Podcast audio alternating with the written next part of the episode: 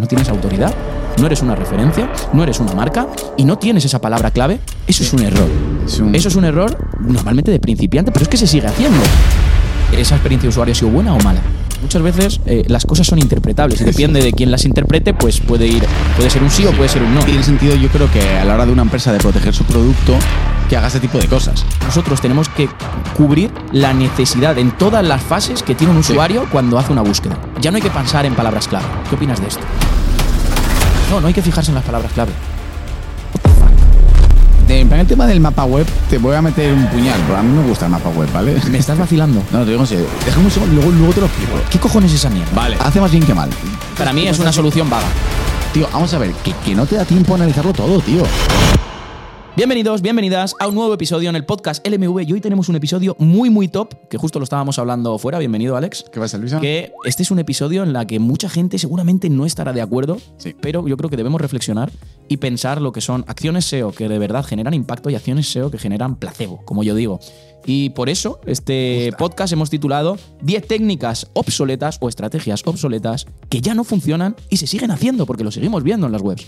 ¿Sí o no? Técnicas obsoletas poco comunes, se podría decir. Se podría decir lo que tú quieras. Así que nada, no esperamos más y quédate en este episodio para ver si estás de acuerdo con nosotros y si no lo pones en los comentarios. Recuerda que si nos estás viendo ahora mismo, suscríbete. Así que nada, empezamos. Dale. Bien, vamos ya con estas 10 técnicas o estrategias obsoletas. Pero antes, el primer punto, hemos querido parar y os vamos a dejar aquí un enlace en la descripción de- del vídeo. Si estáis en alguna de las plataformas de podcasting, valoráis este podcast cuando terminéis y luego os venís a YouTube y lo veis. Y eh, hemos dejado eh, las guidelines de Google, el apartado donde habla de spam. Y vamos a mencionar tres técnicas eh, spam que Google menciona aquí que no se deben hacer. La primera de todas, que me llama la atención, es la de exceso de palabras clave Sí. donde define que repetir las mismas palabras o frases con tanta frecuencia que no suene natural, pues esto lo van a considerar spam. Lo que podemos llamar keyword stuffing, ¿no? Efectivamente. ¿Qué opinas de esto? Bueno, esto es una cosa que se hacía bastante antes. Se supone que a día de hoy. Es que, claro, al final, tío. O sea, cuando dices que algo ya funciona o no funciona y tal.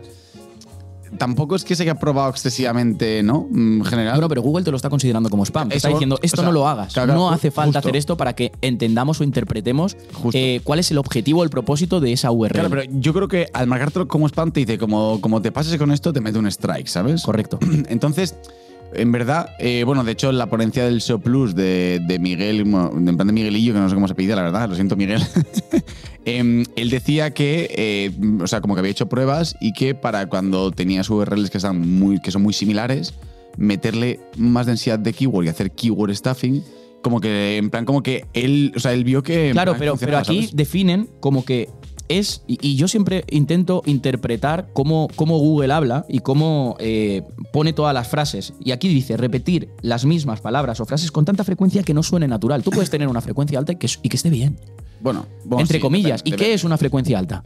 Claro, que Porque no es lo mismo repetir veces. una palabra 20 veces en un texto de 5.000 palabras que repetirla 20 veces en un texto de 50 palabras. Claro, la frecuencia es diferente. Al final hay que sacar porcentajes, etcétera, etcétera. Pero, sinceramente, no me fijaría en esto. Ya, yo la verdad que tampoco. Y, ah, tío, aparte, yo creo, tío, o sea, para mí, eh, las guidelines de spam, eh, la mayoría son como las prácticas que más se come Google. Si no, no se preocuparía tanto en, por ejemplo, con los links, ¿sabes? Pues vamos a esa. Si vamos no, a la no de se- los links. No se preocuparía tanto en, en plan, en cómo en, hace- en hacerte ver lo peligroso que es y lo Sí. que no tal. Se preocupa mucho en plan por los links, o sea, en plan porque sabe que se lo come y a ver, al final es cómo funciona un buscador. Sí, todo, todo esto siempre hay que cogerlo con pinzas, porque por ejemplo nos vamos al tema de, de enlaces y te dice spam de enlaces. No te dice comprar enlaces como tal, te dice spam de enlaces. Y si bajamos un poco, os recomiendo que os las leáis todas porque aquí vamos a mencionar solo tres. eh, aquí nos hablan de comprar o vender enlaces con fines de posicionamiento. Y el con fines de posicionamiento es muy importante porque no te dice comprar o vender enlaces eh, sin otros fines. Te especifica con fines de posicionamiento. Por ejemplo, intercambio de dinero por enlaces o por publicaciones que contengan enlaces, intercambio de productos o servicios por enlaces, el envío de productos a usuarios a cambio que escriban sobre ellos e incluyan un enlace. Hmm. Y si no me lo han enviado ese producto y yo lo he comprado y lo he puesto de forma natural, ¿cómo Google puede controlar eso? Claro, justo. A mí es que me parece una movida porque en verdad, o sea, es que no lo puede, o sea, es que, en plan es que no lo puedo controlar. Pero sí que es cierto que se interpreta. Por eso digo que muchas veces eh, las cosas son interpretables y depende de quién las interprete, pues puede ir, puede ser un sí, o puede ser un no. Pero mira, en plan, por ejemplo. Pero yo- si te la juegas, o- o tendrás más probabilidad de que te hagan ese strike, ¿no? Ju- Justo, pero luego también, eh, tráfico generado en plan automáticamente funciona. esta es la tercera que quería claro, mencionar. O sea, cuando, cuando enchufas tráfico funciona. O sea, Entonces al final es como que yo creo que la parte de spam es, o sea, como que la mayoría de puntos en verdad es que se los come bastante bien y eso está probado. Eh, entonces es como que se hace como para que no... A ver, en plan, tiene sentido yo creo que a la hora de una empresa de proteger su producto, que haga ese tipo de cosas, ¿no? Pero ya empezar sabemos que los enlaces funcionan a muerte, que se pueden comprar, o sea, se pueden comprar en plan de white, es imposible que lo detecte, a no ser que haga las, las típicas malas prácticas que todos conocemos y demás.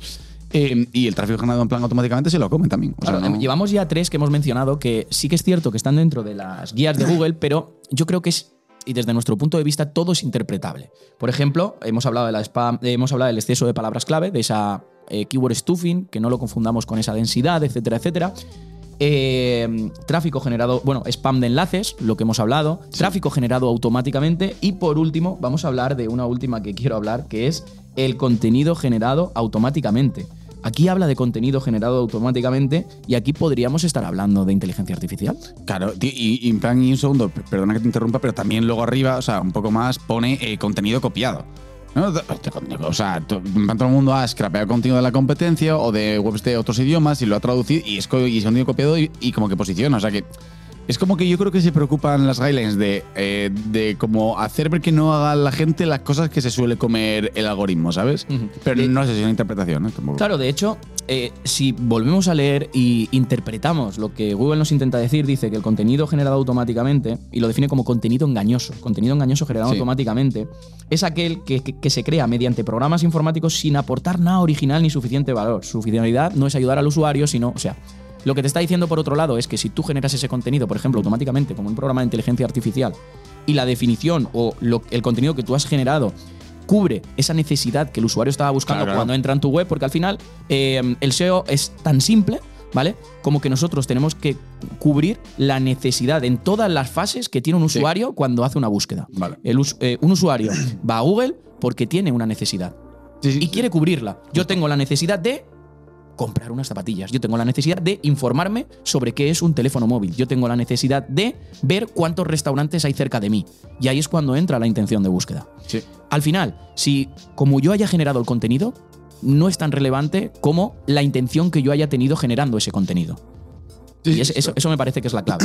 Entonces, aquí en la descripción os dejamos eh, para que leáis todo esto y hagáis ese pensamiento crítico, valga la redundancia que lo, lo llevamos diciendo eh, muchos podcasts, y que sepáis que todo es interpretable y hay que coger siempre todo con pinzas. Obviamente, cuanto más te la estés jugando, cuanto más intentes hacer las cosas que aquí pones, más probabilidades tienes de que te hagan ese strike que tanto estabas hablando tú, ¿no, Nova? Sí, eh, de hecho ya sí que podemos empezar, eh, que por cierto, de la parte de lo de contenido copiado y todas esas movidas y de inteligencia artificial, vamos a hacer un podcast de, en plan de eso. Sí, o sea que va a estar guay también. Así que recordar, suscribiros. Madre mía, cómo meto publi para suscripción. es Es que, es que, es que ya, ya me desenvuelvo aquí como un pulpo. Es increíble. es que generas una interacción increíble, con- Increíble. Con, la comunidad, tío. Así que suscribiros porque eh, viene contenido de inteligencia artificial. ¿Qué más viene? Viene La las verdad 10 que no- mejores técnicas para posicionar en Google, que es el siguiente después de este. Uf. O sea, vienen muchas cosas, Vienen- vienen curvas. Vienen vienen curvas. cositas. Así que nada, vamos ya con la primera eh, estrategia o técnica que, que pensamos que está obsoleta. ¿Vale? Y las hemos puesto en des- eh, desordenadas, no las hemos puesto en orden. O pues las podía haber puesto en orden, ¿no? Sí, pero bueno, no bueno, pasa sí, nada. espera, voy a quitar esta primera y lo hacemos aquí en directo, ¿vale? Esta primera la quito. La y así eh, empezamos por. eh, La verdad que orden, tenía cero ¿no? expectativas de que la pusieses en orden, Luisa, tío. No, pero al final, al final me ha quedado. de la vida, no al- tener expectativas. Bueno, Antonio. pero al final me ha quedado, me ha quedado en orden. Tampoco te pases. ¿No? Me ha quedado en orden. Mira, Sí, está bien, está ahora. bien. Mm, me y ya está. me gusta. ¿Vale? Venga, vamos a empezar con la primera técnica que pensamos eh, que desde nuestro punto de vista está obsoleta y es el malentendimiento de las keywords. ¿Y qué queremos decir con el malentendimiento de las keywords? Cuando nosotros empezamos a trabajar un proyecto, ¿vale? Normalmente mucha gente, no quiero decir que sea lo mejor, dependiendo del proyecto puede ser lo mejor o no, pero lo más común es empezar por hacer un keyword research, seleccionar tus keywords, etcétera, Sí. etcétera. ¿Cuál es el error común? Esta tiene más volumen de búsquedas, es la main keyword. La main keyword es la palabra clave principal que puede albergar luego un montón de palabras. Es decir, si yo Sí. tengo eh, una sección de zapatos, pues sería zapatos. Luego puedo tener zapatos de tacón, etcétera, más long tails, pero es la más short tail y la más genérica. Y e intentamos directamente eh, posicionar esa. Eso es un error. Es un- Eso es un error normalmente de principiante, pero es que se sigue haciendo Sí. y se ve en un montón de ocasiones. Ostras, no tienes autoridad, no eres una referencia, no eres una marca y no tienes esa palabra clave rodeada de un montón de URLs orientadas a otras palabras clave con la misma intención y con esa capacidad semántica que estén recubriendo la principal, que al final Justo. es lo que va a hacer que la principal se posicione, ¿no? Justo. Al, al final es como. Es un problema tanto de esto como luego de, de lo que tú dices, que al final también es un poco falta de desarrollo de arquitectura, ¿no? De decir, vale, pues como tengo la categoría de zapatos, creo solamente zapatos y ya está. Y le empiezo a tratar de. O sea, no la vas a arrancar en la vida, la de zapatos. ¿Sabes que es así?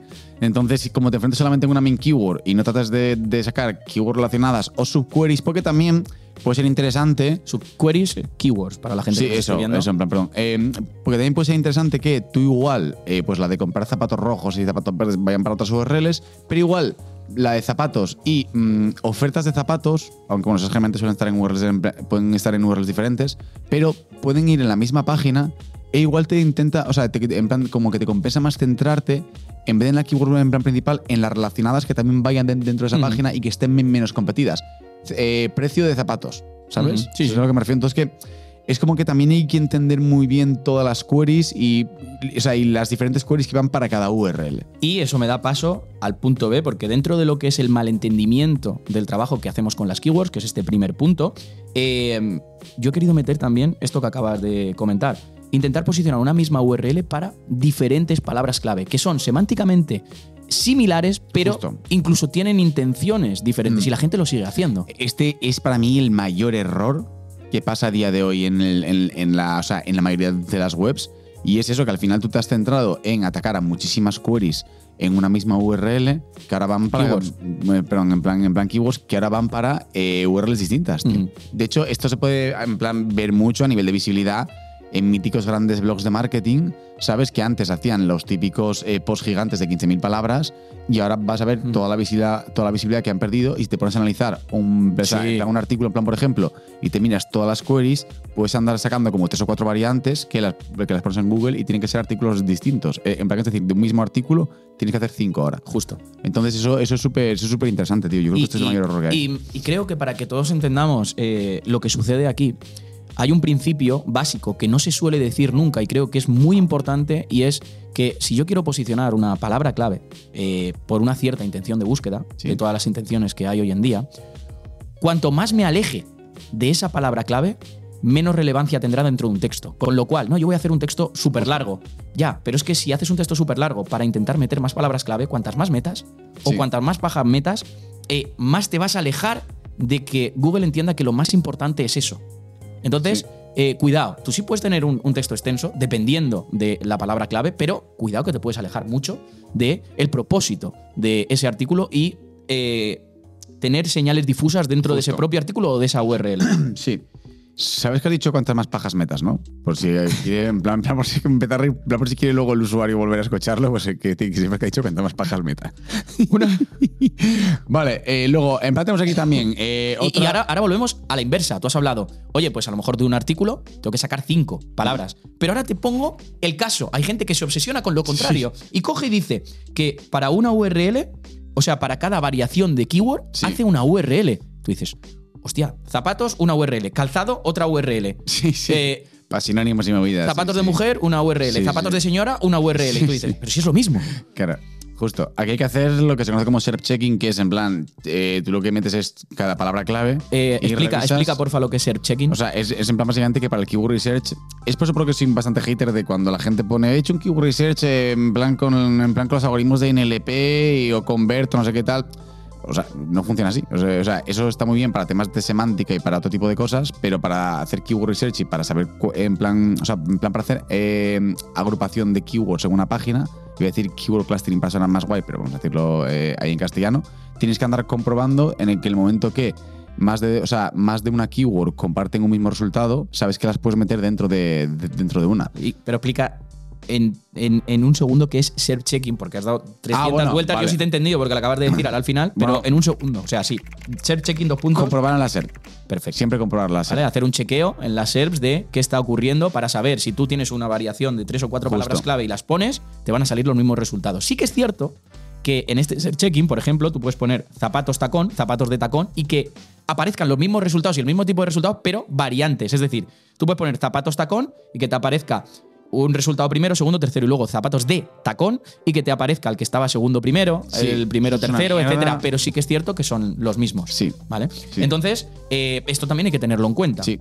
Y se sigue haciendo mal. Justo. Sí, sí. Y, y un inciso también que es muy importante, si, lo, o sea, si, si, os, si os ponéis a hacerlo, que no te fijes en el title. Porque el title, como vuelto lo cambia en base a la query que tú introduzcas, es una movida. E igual piensas que eh, esa URL va sobre eso. Claro, pero entonces, en plan, piensas que la URL va sobre lo que estás buscando, pero, pero en verdad luego entras en la URL y no.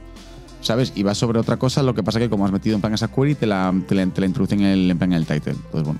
Bueno, pues Perdón, con este, con este punto ya hemos terminado, porque Sí. justo lo otro que teníamos aquí apuntado, hablar de densidad y exceso Lo de palabras hablado clave, lo hemos hablado antes. vale. Y hemos hablado de cuál es el problema que tenía cada una de, de lo que hemos agrupado dentro del malentendimiento de las keywords Sí. y cuál es la solución que podemos hacer. Justo. Ya has hablado ahora de ser checking, hemos hablado de los de la main keyword que tienen que estar rodeadas, Sí, etcétera, me etcétera. gusta. Así que, primer punto, superado. Se me, se me. ¿Vale? Espero, si no estáis de acuerdo con este primer punto, si os ha Vamos funcionado algo que hemos dicho tío, que no funciona, lo podéis ¿sabes? poner en los comentarios. Y si queréis aportar algo, por supuesto que también. Vamos con el segundo punto. Otro error es no pensar en la intención de búsqueda y experiencia de usuario. Gente dice, yo hago esto, lo otro, tal, no sé qué, no sé cuánto, y no se fija en la intención de búsqueda. Eso tiene que ver también con el, con el self-checking. ¿Qué tienes que opinar aquí? Sí, a ver, yo básicamente, o sea, yo sinceramente, en la intención de búsqueda, full muerte. Pero en experiencia de usuario, yo personalmente, o sea, lo juro, no, no, no lo suelo tener, o sea, no sé si me va a hacer mal a, a nivel de mala imagen, pero, o sea, no lo suelo tener mucho en cuenta, la verdad.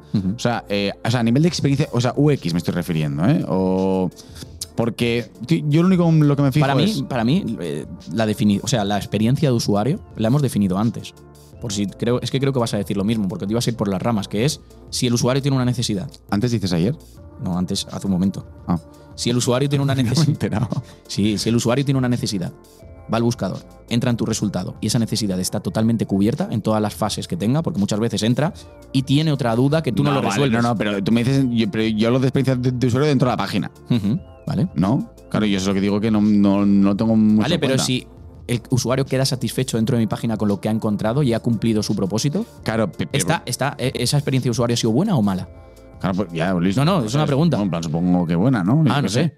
Claro, pero digo que. Podría ser mejor, claro, todo puede ser mejor. Sí, pero que a la hora Claro, yo podría medir más. Claro, pero, pero, pero que a la hora de SEO, eh, a la hora de, de, de hacer SEO, sí me parece guay la, la intención en plan de búsqueda y tratar de orientarlo al usuario en base por las fases. ¿Sabes? Eh, claro, ahí ya sí. Pero yo no me preocupo luego de. eh, una vez que entre, qué experiencia tenga, porque no, o sea, no es mi labor. O sea, sí intentaré que cuando entre el usuario entre en la fase del proceso de compra que le toca y que tenga un enlazado interno alrededor para que acompañe esa fase y que poco a poco se vaya dirigiendo en plan a la compra y que tenga enlaces también hacia la parte transaccional y demás. Ujú. Yo, yo eso es a lo máximo que suelo hacer para no me rayo, o sea, no es que no me raye más, sino que no creo que tenga que el, no creo que el SEO tenga que entrar más en decir si, si ya te digo, pues, o sea, era lo que hablábamos ayer, que yo en plan el tema de hacer wireframes y tal, lo hago solamente para decir dónde quiero los bloques de enlazado interno. Punto. No sé si el botón este De lo que has abajo dicho a la hablamos ayer, pero realmente está en este podcast. Está aquí, chaval, míralo. Eh, o sea, no es que yo no sé si, si, sinceramente si el botón en naranja o en verde convierte más. Y ahí luego aparte, bueno, es lo que hablamos, está aquí lo del, lo del buyer persona, que es que al final tú yo me que si te haces un buyer persona y te acaba comprando Loli la del ultramarinos de abajo. ¿Sabes? Es como que, no, no, no sé, creo que hay, o sea, creo que a nivel práctico en SEO no se llega luego a hacer tanta movida como se suele, como se suele. Sí que la haces, pero a lo mejor, como ya tienes experiencia, eh, Igual pues hago no es intriga, más no sé, tú no dices, sé. yo no trabajo el buyer personal, tal, no sé qué. Te voy a poner un ejemplo simple, ¿vale? Que siempre pongo, y es, si tú tienes una tienda de ordenadores, ¿vale? Y tu ordenador va más barato, vale 900 euros. Sí, ¿Tú posicionarías por ordenadores baratos? Claro, a ver. No es un ordenador barato, un ordenador de 900 Claro, euros. sí. Un ordenador barato es un ordenador de 200, 300, 400 euros. Entonces a ti no te sirve de nada pelear por esa keyword. Sí, ya estás, Estoy de acuerdo. sin darte cuenta, tú ya estás filtrando. ya Claro, estás sí, tra- sí, por trabajando tu buyer persona. Pero para tu buyer persona es de un poder adquisitivo superior Claro. a lo que Sí, pueda sí. ser comprar un portátil por debajo de 900 euros. Ya, sí, sí. Entonces, que sea tu portátil más barato no significa que tus portátiles sean baratos. Vale, sí, sí, no, no, pero, pero claro, O ahí- ordenadores, Ahí hablas ¿vale? ya más de SERP, más que de cómo se mueve el usuario por dentro de. Sí, pero tú me has hablado de buyer persona. Antes, Claro, momento. sí, vale, vale, vale. Ti- En plan, tienes razón, vale, eso lo compro, eso me parece bien. Sí, sí. O sea, que me pues- refiero que muchas veces eh, le damos muy poco valor al buyer persona y no es que no le demos, es que lo tenemos ya integrado dentro del trabajo que hacemos de Sí, keyword claro, research, de justo, justo. priorización, Sí, etcétera, Eso, vale, vale, ya, ya, ya sé por dónde vas. Tienes razón, tienes razón. Vale, vale. Has dado la razón por una vez en la Te, vida. te da la, la razón. Bueno, vamos, Esto es un espectáculo, hay que hacer una fiesta. y caracol. Es que en plan que lo enseñó la hija de Carlos Ortega, tío. eh, Lluvia, que es la puta hostia. Un saludo para Lo Carlos. de, en plan lo de Caracol me, me parece la hostia. Vale, eh, bueno, bien. Eh, esto ya está, ¿no? El punto 3, la intención de búsqueda y experiencia de, de usuario. Sí, ¿Cómo yo creo que sí. Sí, ¿no? Está bastante- está deje- yo- Vamos. pa- para mí es un error no pensar en eso. Justo. En intención Sí. Y, en, y en O sea, en plan al final es que cuando hagas un Y keyword en experiencia, research- en experiencia de Claro. usuario tú no te fijarás, pero para mí es relevante. Es decir, si no estoy cumpliendo el propósito del usuario que está en mi página, eh, algo tengo que cambiar. Sí, pero sí es verdad que lo haces de, de- en plan. o, sea, si- o sea, aquí, o sea, aquí creo Lo que el foco es hacer un keyword research y saber cómo priorizar esas keywords y cómo organizarlas. Punto. Mm. O sea, y- mm, no me refiero a nivel de rollo de arquitectura, sino a nivel de fase de compra del usuario. Y cuando, y cuando hablo de que has cumplido el propósito, hablo de que, por ejemplo, con la misma información, puesta de otra forma, el usuario está más cómodo en esa lectura y no tiene que tirarse una hora para encontrar lo que busca, que esto muchas veces pasa. Vale. Le pones la gente un montón de paja de contenido y la respuesta está en dos líneas. Sí, justo. Entonces, cuidado con esto. Eh, aquí quiero abrir otro melón, ¿vale? Que no estaba en el guion, pero me surge la duda. La gente habla de. eh, muchos profesionales hablan de, de. Ya no hay que pensar en palabras clave. ¿Qué opinas de esto? Vale, para mí son la clave de todo, tío. Para mí también, porque al final vamos eh, a definir como que una palabra clave puede estar compuesta de una o n palabras. Es decir, una palabra clave puede ser zapatos, puede ser zapatos voladores, puede ser zapatos de tacón de Jordan, puede ser lo que sea. Sí. De- la, ex- le- la extensión para mí es una palabra clave y la extensión va aparte. Ojo puede ser una long tail, Ojo etcétera, zapatos etcétera. voladores ahí, ¿eh? Sí. Eh, a partir de aquí es la puerta de entrada de un usuario. Sí, sí, por supuesto. estoy de acuerdo. Si es la puerta de entrada a tu web, ¿cómo no te vas a fijar en las palabras clave? Sí, sí, justo, justo. O sea, es todo. ¿Esto qué es? Es bueno, todo. pues hay una corriente que dice, no, no hay que fijarse en las palabras clave. What the fuck. What the fuck, man? Vale, pues vamos con la siguiente y esta te la voy a dejar totalmente a ti y quiero que me digas en qué consiste, por qué ya no funciona, que nos lo estamos saltando, eh, y qué podemos hacer para hacerlo bien. Y aquí, arquitecturas estrictas. Esto de silo tal, y de repente hablas con alguien y dices, oye, ¿por qué no enlazas de aquí? Aquí no, porque es una arquitectura silo y en este módulo no puedo enlazar a esto. ¿Qué cojones es eso? No, no tiene fucking sentido. Eh, y háblanos también de tus aquí- arquitecturas híbridas. En plan aquí, te- en plan el tema del mapa web, te voy a meter un puñal, pero a mí me gusta el mapa web, ¿vale? ¿Me estás vacilando? No, te digo en serio. Déjame un segundo, luego, luego te lo explico. Buah, el mapa web, luego te lo explico. No te calientes que además Vale, deja, no deja el mapa web para lo último. Vale, el mapa web lo Vamos a hablar primero de arquitecturas híbridas, Vale. o sea, de, de las arquitecturas estrictas. Bueno, esto de que no en- puedo meter esto aquí, ni esto aquí, ni O sea, esto allá. En, en plan, básicamente la movida es que si tu arquitectura siempre es estática, o sea, tú creas X URLs y lo, lo haces todo en plan de manera estática, tengo aquí siempre mis categorías principales y siempre aquí mis subcategorías en plan o lo que sea. Eso es un poco error porque al final vas a tener siempre verticales de negocio que sean estacionales, en plan, por ejemplo, y vas a tener que andar siempre hibridando. Es decir, pues por ejemplo, en una estacionalidad, cuando le llegue a ciertos verticales, seguramente quieras priorizarle y balancearle más la fuerza interna del sitio hacia esas URLs, tanto fuerza interna como también externa, ¿eh? que puede ser en plan, en plan todo. También que tú tienes... De, de hecho, eh, hay una cosa muy clara en la que nadie cae, y no he visto a nadie que lo diga nunca, y es cuando aquí en España es verano, si yo tengo una tienda de moda, en Argentina es invierno. Y si yo tengo una tienda internacional que da servicio a Argentina y a España, la arquitectura, ¿vale? O los menús de navegación, los módulos de enlazado no pueden ser los mismos. Yo no puedo tener en destacado, en una home, o en el menú en destacado, en una gran eh, web o en una gran marca, o aunque no sea una gran marca mediana, yo no puedo tener en invierno destacadas las sandalias Justo. y las chanclas. No me jodas. Y que Sí, no sí. venga nadie a decirme, no, sí, yo lo hago porque. ¿Qué dices? Sí, sí, sí. A ver, al final, sí, o sea, es una... No es que ya no te mal, hablo solo de, estaciones dentro de lo que es Ya, ya, obvio, eh, sí, el, el mismo país, sino es que en países diferentes, en el mismo tiempo, Sí, claro, claro. aquí es verano y allí es invierno. Entonces, ojo, con esto, que la gente no cae en esto muchas veces. Justo, es buena, es buena. Sí. Yo la verdad que nunca lo había escuchado, o sea, como que no había caído. En, verdad, sí, me, me parece curioso. Entonces, si tú tienes algo estricto, que no se mueve, que tal, que los menús no se pueden. Y, y no puedo enlazar, no puedo hacer eh, cross-selling porque si enlazo de aquí a aquí. Pero, chacho, ¿esto qué es? Es, o sea, es como que en verdad es más fácil si tú de primeras, cuando estás trabajando la arquitectura de, de la web, eh, haces eh, una arquitectura escalable. ¿sabes? ¿Por qué cierran los ojos? No, no sé, porque ¿Por qué estaba, estaba, los ojos? no, tampoco estaba pensando en un en plan, en plan en un proyecto y quería como Ah, vale. Plan quería como decir la- las cosas bien. Yo estaba llamando a la ambulancia. Digo, este señor se nos cae aquí. No, em, o sea, al final es que tú, por ejemplo, cuando haces la, la arquitectura de, de- de- de tu sitio, si la haces escalable, en plan por entidades, en plan a nivel, cuando hablo en plan de entidades, no, en plan, no, no me refiero a SEO. Explica lo que es una entidad. Si no, no, si no, me, si no me refiero a entidad SEO en plan a nivel semántico, o sea, en plan me refiero a que tú, o sea, es mucho más fácil que digas, vale, las categorías principales siempre van a estar en el NAP, La- la- las de segundo nivel van a estar si tienen más de X en el NAP, si no lo enlazas en su categoría principal y en el... O sea, en plan hacerlo escalable, no hacer como todas las URLs y luego andar en plan diciendo. O sea, al final tú lo que tienes que saber es. eh, o sea, el cliente, el cliente tiene que saber cuando le vas a mandar crear una URL, en dónde la tiene que meter y cuándo priorizarla. Entonces, eso es como bastante importante a la hora de tenerlo luego, luego todo bien. Y relativo al mapa web. Venga, vamos a hablar Vale, de mapa web. del Yo, mapa web. yo- yo soy partidario de no usar mapas web. Vale.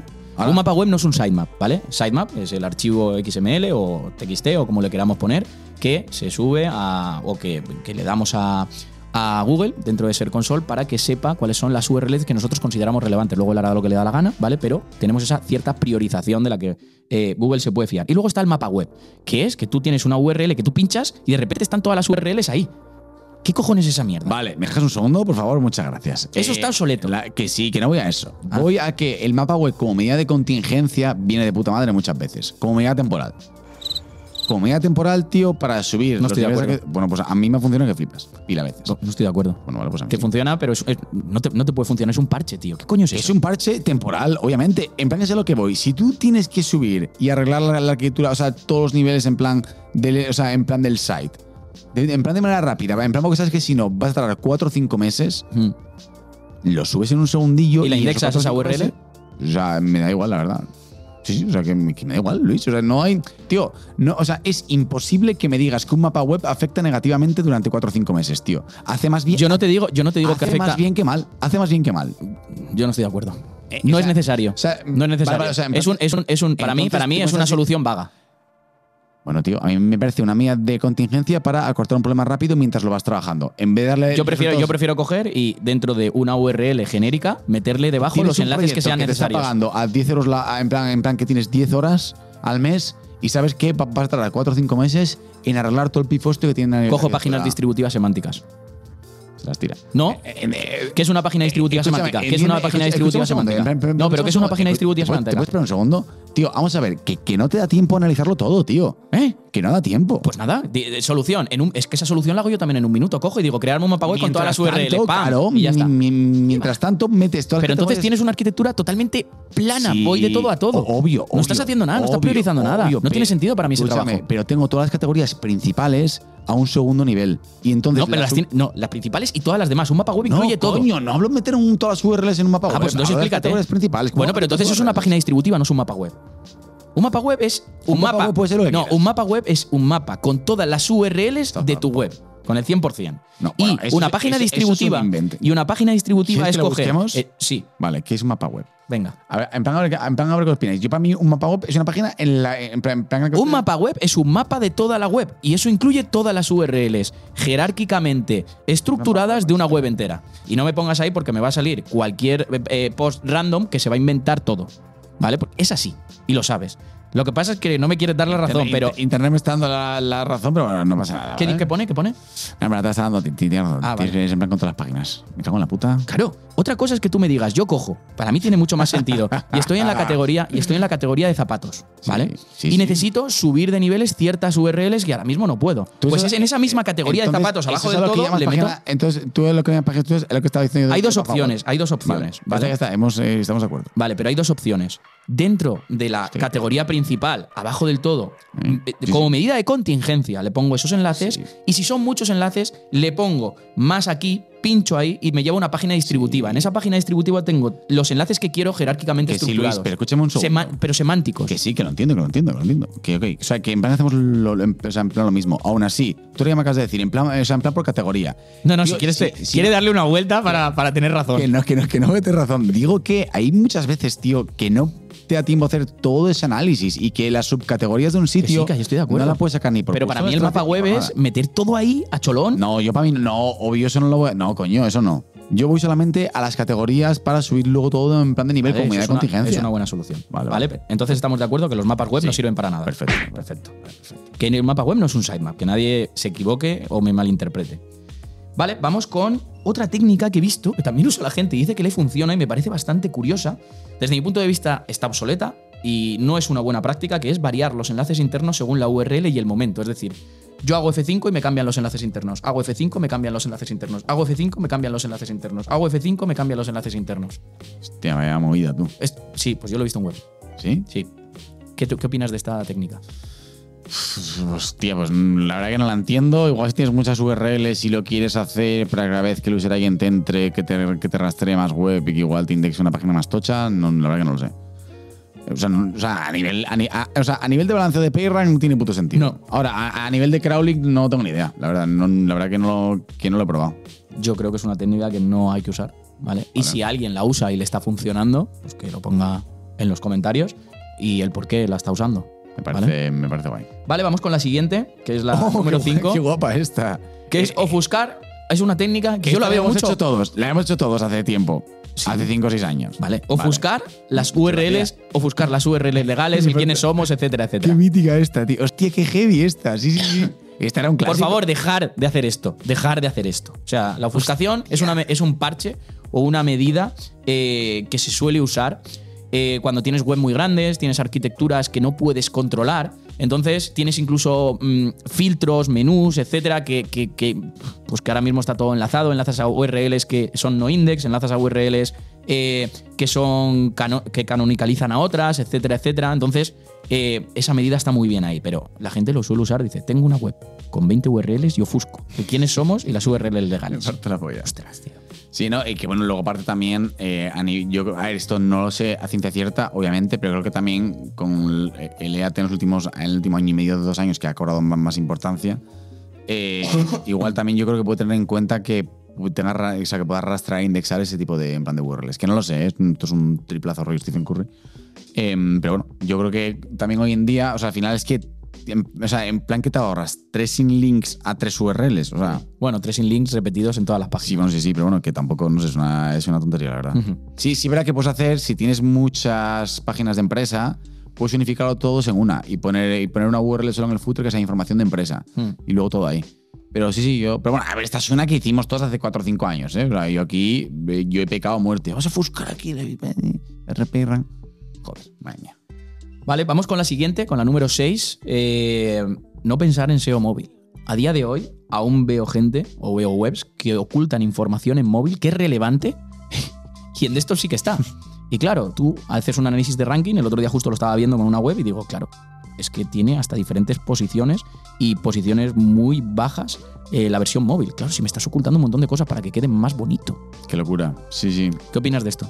Me parece un poco mierda, la verdad. A ver, si es verdad que al final el diseño igual tiene que variar un poquito para mobile, eh, en plan frente a desktop. Pero sí es verdad que el diseño hay que pensarlo siempre, siempre mobile. No puedes crear una web y pensar solamente en plan en desktop, ya de primeras en el diseño y todo. Y hay que tratar de que sea, por lo típico también, un menú para el desktop y otro para el mobile, que sea responsable. O sea, tiene que haber, o sea, no. O sea, en plan tiene que ser todo como lo más homogéneo, lo más homogéneo posible. Y también tratar de. Y luego también tratar de ocultar las menos cosas en plan, pues, pues, pues posibles. Hay muchos experimentos de gente que. Lo, lo- lo- lo que está oculto en una tab con CSS rankea menos. Yo, sinceramente, no. O sea, no. No, no, yo no hablaba de No, no, sí, sí, sí, ocultar. sí. Yo hablaba de ocultar de que no aparece, Sí, sí, sí. sí. ¿vale? En, en el texto. Ya. Vale, vamos con la siguiente, que es la número 7, sintaxis y estructura de URLs. ¿Esto qué quiere decir? Veo sintaxis y estructuras de URLs hiper mega complejas y gente que se vuelve loca con esto, pero que pongo esta URL, esta sintaxis, esta, esta, esta, esta, y si pongo esto posiciona mejor y si pongo esta, vamos a ver. La sintaxis de URLs sirve para analizar, te va a servir para hacer agrupaciones, para facilitarte la vida, pero a nivel de impacto SEO, esto Ya, esto es muy típico, de meter la keyword en la, en plan en la URL antes como factor, en plan como factor mítico, ¿no? A ver, es una URL amigable, mm, es mejor meterla porque al final es más fácilmente recordable. Eh, obviamente no resta, ¿vale? Y lo que yo no veo es eh, cuando tienes URLs en diferentes paths eh, que te ponen zapatos barra zapatos de tacón barra eh, zapatos de tacón, Sí, lo que sí, sea. Y tú dices. ¿qué cojones haces, tío? Increíble, Si increíble. simplemente le tienes que poner barra zapatos, barra tacón, barra la marca que sea. Punto. Si lo quieres hacer así, si no con guiones, que, que no importa. Efectivamente. ¿Vale? No importa. Eh, lo que importa es luego, cuando si lo vas a hacer desde cero, a la hora de medir. A la hora de medir sí que tiene cierta relevancia, Sí. ¿no? Sí, sí. Me parece, me parece maravilla. Al final, sintaxis de URL y luego también Cuando hablamos de sintaxis URL, también Típico- la gente lo define como estructura de URL. Vale, en plan típico también de que la gente dice, no, voy a cambiarla para que quede más friendly. En plan, no, no hagas redirecciones, tío. No entres en esa movida, ¿sabes? ¿Deberíamos? ¿El que entrar en redirecciones? Sí, pregunto, no sé. No, no. O sea, cuanto menos, en cuanto menos me- en plan mejor. Vale. ¿No? A no ser que las necesites. O sea, un cambio cuando tú entras en un sitio no puede ser eh, cuando haces un audit, cambiar Claro. todas las URLs. Y eso es tipi- sí, sí, eso si no vas a cambiar ve. absolutamente nada sin ningún Claro, motivo claro, aparente justo, ni justo, nada. Justo, justo, se ve. Accesibilidad de la Virgen. Vale, vamos con la número Un 8. inciso quiero decir Eh, aquí. Perdón. Yo, eh, o sea, como que me ha hecho gracia porque últimamente un cliente como que me la está liando bastante con eso y hace un poco lo que le sale de, de la polla, la verdad. Y de repente entra, o sea, de repente redirecciona cosas eh, porque quiere, ¿vale? En plan como, pero rollo taxonomías principales, ¿sabes? De decir tú y de "Oye, ¿pero qué haces? o sea, en plan, porque me salta la alarma y tal. Y no, porque no sé qué quiere cambiar eso tal. Y tío, estaban como antes, eh, o sea, está todo el contenido igual, solamente ha cambiado la sintaxis en plan de URL, ¿eh? Y estaba como rankeando quinto y de repente se pone tercera la URL. A la verdad, te lo juro, muy heavy, ¿eh? Sí, a veces pasan esas Sí, sí, a cosas. veces pasan esas cosas. Es por eso lo, lo que me jode el SEO, que a veces dices tú, hostia, pero ¿qué coño está, en plan, en plan está pasando? Y me ha hecho gracia porque en principio no, eso, no, eso no se debe hacer. Y justo, y justo en eso, en, en plan en esos casos, le ha, le ha, le ha como beneficiado. Digo yo, joder. Vamos con la octava técnica o acción obsoleta Longitud y a ver qué artículo. opinas de esto. Te la dejo a ti. Longitud de un artículo o URL. Vale, y ya es- sabes que aquí yo he experimentado mucho. Sí. eh, es un. A ver, no se tiene que basar lo típico de eh, que mínimo 300 palabras. Al final depende de. Tienes que cubrir la intención de búsqueda de- del usuario. Eh, también ten en cuenta que cuanto más contenido escribas, más seguramente te desvíes semánticamente de la query principal y de las relacionadas. Por tanto, hay que tener mucho cuidado. Y cuanto más contenido tengas, tienes que enfocarlo cada vez mejor y envolver mejor toda esa semántica, que eso sí, eso es importante porque si no te, es como que te desvías y la acabas liando. Eh, he de decir que eh, yo tengo un e-commerce que ahora ya no llevo, que en las categorías principales, tío, o está todo como pila bien trabajado. De hecho, tenía mucha movida técnica además también. Y empezamos, tío, a meterle eh, contenido típico debajo del grid de productos. Tío, empezaron a subir las categorías que flipas, ¿sabes? O sea, que tenían contenido no- normal. Entonces, no sé si era porque era el caso de la web esa o tal, pero sí es verdad que a mí me funcionó que aumentar contenido en los, en, lo- en los listings de productos, tío, eh, estando todo muy bien depurado y todo como lo pro, entre comillas, hecho. Eh, se notó bastante, tío. Entonces como que me hizo bastante gracia y no sé si era porque esa semana... Sí, pero no hablamos, aquí no hablamos de que sea más largo o más corto, sino si no neces a lo mejor esa URL sí que necesitaba esa extensión de contenido. Fue, o no, es- ¿O no? no? sé, era una transaccional, tío, que está todo muy bien depurado, enlazado interno, autoridad externa. De hecho, tenía, una- tenía unas movidas con el, en plan con el JS que también se las, se las solventamos. Y tío, y de repente, por empezar a hacer cosas a nivel un poco más de contenido, de- en plan porque, bueno, había, en plan, en plan había alguien en el departamento que quería meterle contenido abajo porque había escuchado que eso era bueno, tal, en plan no sé qué. Y, entonces como que empezamos a, en plan a tal y joder, fue bastante bien. Y era solamente aumentar y que como que todo el resto estaba bien hecho y de repente solamente con eso empezó... Entonces un poco también lo que hablamos siempre de que hay que ser como súper escépticos con las cosas y que pruebes lo que pienses que mejor le va a venir, lo que mejor le va a venir pues el proyecto y no decir, no, esto no funciona. No, pruébalo. A no ser que sea malo, claro. No le pongas un díselo. Vamos con la siguiente, con la número 9, que es eh, la siguiente técnica que pensamos que está obsoleta y no funciona. Por eso el SEO muere. Eh, fiarte de métricas de terceros cuando estás haciendo Eh, el- building, el- eh, como el de A, PA, DR, UR. Yo, yo veo análisis con todo eso, en lo que solo se basan en eso, y digo, bueno, es que el DR me dice tal. Bueno, ¿Y qué dice las palabras clave que está rankeando esa, u- esa Sí, tío, web? ah, ¿Y qué perdón. dice el tráfico que tiene? Sí. ¿Y cómo está el tráfico? ¿Estable? ¿Va bajando? ¿No va bajando? ¿Y quién le está enlazando? ¿Qué afinidad semántica tienes? Sí. O sea, Sí, pero ah. no, yo con el DR y el PA yo ya me... ¿Qué es eso? Yo, no, lo, yo ni, no, lo no los he usado nunca ni los uso. Ya, yo la verdad que tampoco. Eh, sí, para que luego también hay mucho. Hay mucho como ge- eh, gerente de. Hay, hay como mucho alto cargo en ciertas multinacionales que a mí me ha pasado. Bueno, en plan, solo, solo- solo me ha pasado una. eh, que tío, que quería aumentar el DR. ¿Y yo qué? sí, sí, que no, el La DR habrían- lo tenemos como tal. Y se, pues, se- se puede en plan falsa la muerte con las típicas webs estas de, de full autoridad en plan China y tal. Sí, sí, yo no, pues, tenían como el DR como en plan como métrica clave. Bueno, pues, ¿qué le vas a hacer a eso, sabes? Pues explicárselo. Y a luego chinas, bueno, bro. Claro, pero sí, sí, en verdad esto, bueno, te sirve un poco un plan como, en plan como orientación. Pero sí, verdad que es que además hoy en día está mega falso. Tío, hoy en día, y más que no te paran a la mínima, te están poniendo enlaces de mierda todo el rato, a la mínima que destacas un poco en tu sector. Fiarte por el DR no, no tiene sentido. Y luego Y, y vamos a meter aquí dentro también, ya que estamos hablando del inbuilding, ¿qué opinas del intercambio de enlaces? Se sigue haciendo, ¿eh? Sí. Más que nada porque a mí me escriben para eso. Ya. Bueno, a ver, eh, un poco mierda, la verdad, pero creo que si lo haces muy poco frente a tu perfil en plan de enlaces. Pero ese tiempo no lo puedes invertir en otra cosa. sí, sí, por supuesto. Joder, si a mi, web- a mi PDF de mierda que, que tengo como web me enlaza el MV, tío, el de algo autoridad me pasa. Yo te tío, vamos, tú, caracol. No, caracol no. vale, pues nada, el intercambio de enlaces, pues bueno, no te va a hacer mal al principio o si tienes muy poco, todo esto es relativo, siempre es a porcentajes, pero yo Sí, creo pero que que, no te cosas basar. mejores que, que sea, porque esto al final tiene la- las, las, las miras cortas, como yo digo. Sí. Puedes hacer uno, dos y luego qué. Luego qué. Ah, Tienes que ah, hacer eh, justo. las cosas de verdad. Claro. ¿vale? Eh, esto es de mentira. Para mí esto es una mentira. Incluso que también existe una variante que es que si eres un, si es un SaaS o lo que sea, y lo típico de que te pones el enlace en el footer, como lo de hecho por WordPress, tal. Uf, yo eso que, lo- que, que tus clientes lo tengan uno en la home y a nivel de marca, ok, pero como lo tengas en el footer de todas las páginas, o sea, al final acabas generando de, en plan de, o sea, que, que- o sea, que cada cliente que tenga eso te enlace con todas sus páginas y eso, es, eso es una fucking mierda. Pero has dicho un SaaS. Sí, un SaaS o un, sí, o un CMS o Ah, vale, sí. un- o, una agencia de diseño y todo Sí, esto. sí, vale, sí, vale, vale. Ok. Vale, vamos con la número 10, creo que es. Eso es, con la número 10, que es WPO. Vamos a hablar un poco de WPO, pero no decimos que no funcione lo que se está haciendo, sino la obsesión que hay hoy en día por el WPO. Sí. Tanta, tanta, tanta importancia tiene con respecto a otros factores. En WebTocha sí, a nivel de crawling, pero si no, yo me rayo cero, la verdad. De hecho, también aquí se pueden meter un poco también las, las Core Web Vitals. De hecho, me hace mucha gracia. lo- últimamente, to- todas las. Bueno, ahora, en plan, ahora Fontela siempre habla sobre más de motivación y tal, pero antes de eso estaba muy crítico con las Core Web Vitals y eran muy buenas. todas. A mí me encantan todas, las- todas las ponencias y le metía bastante caña a las Core Web Vitals. Entonces, al final es como, yo creo que es un factor, la Score Web Vital, de desempate, ¿vale? Tú tienes que tener un mínimo, a partir de que tú pases Sí, ese bueno, mínimo, claro, obvio, obvio. cuando hay otros factores, eh, cuando tú estás peleando en los rankings, en top 5, top 10, que, que estás muy similar, pues eso sí que puede hacer desempatarte, pero... Yo desempato con enlace, niño.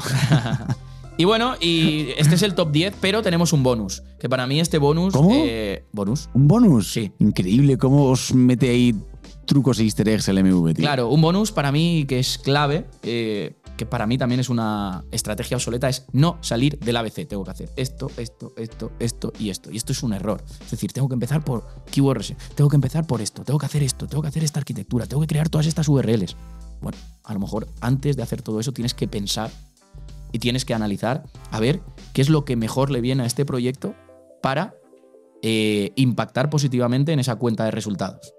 Entonces, eh, pues aquí hay técnicas eh, que están muy bien. Por si yo, por ejemplo, ahora voy a trabajar con un fisioterapeuta, a lo mejor me preocupa aquí en Alicante, que da servicios aquí en Alicante, eh, y tienes que ir a su clínica para que te dé masajes, pues bueno, pues a lo mejor tiro de SEO local. ¿No? Sí. A lo mejor hago una estrategia para. o invierto dinero en los periódicos de aquí locales en intentar poner cuáles son las cinco mejores eh, clínicas fisioterapia de, de aquí de Alicante para que se posicione cuando la gente lo busque y él se posicione primero. Y que haya una, una, una- una cierta distancia o ventaja de su clínica con respecto a las que se ponen en ese top 5. Para que la gente cuando lea ese top 5 elija al primero y se posicione también. No sé, eh, salir un poco de la caja, eh, irse de ese, de ese ABC. out of the box. Sí, dime tú algo más, que solo estoy hablando yo. Yo- es que no sé dónde quieres llegar con el punto. ahora Bueno, te lo acabo de explicar, te lo acabo de puesto- explicar. Te has puesto largo, sí, sí, sí. Nos queda esta. O sea, o sea, en plan te refieres a no hacer lo, lo- en plan lo básico, sino que seas escéptico. y hay veces que hay gente, cosas. hay veces que hay gente, y lo veo, que coge, trata esta web igual que esta. Ah, vale, esta, claro, claro, esta, Cada web esta. necesidades distintas y más hoy en día con cómo están las SERPs también, necesitas hacer. Hay que salirse del ABC, por eso eh, Ah, hemos vale. hablado de que la arquitectura estricta no es buena. ¿No? Sí, sí, has dado una masterclass hoy, Luisa, tío. ¿Te ríes? Sí, no, no, me estoy riendo un poco, la verdad, te voy a. Bueno, y creo que con esto finalizamos este nuevo episodio en este podcast o video podcast. Esperamos que os haya gustado, esperamos que lo hayáis disfrutado. Dejarnos feedback en los comentarios, también dejarnos qué otras cosas queréis que debatamos, que hablemos, a quién queréis que invitemos, porque vamos a invitar a gente aquí a este, a este video podcast. Y, y nada más, nos vemos en el siguiente episodio la semana que viene. Así que nada, recordar vuestro podcast de confianza. Dios, qué magia.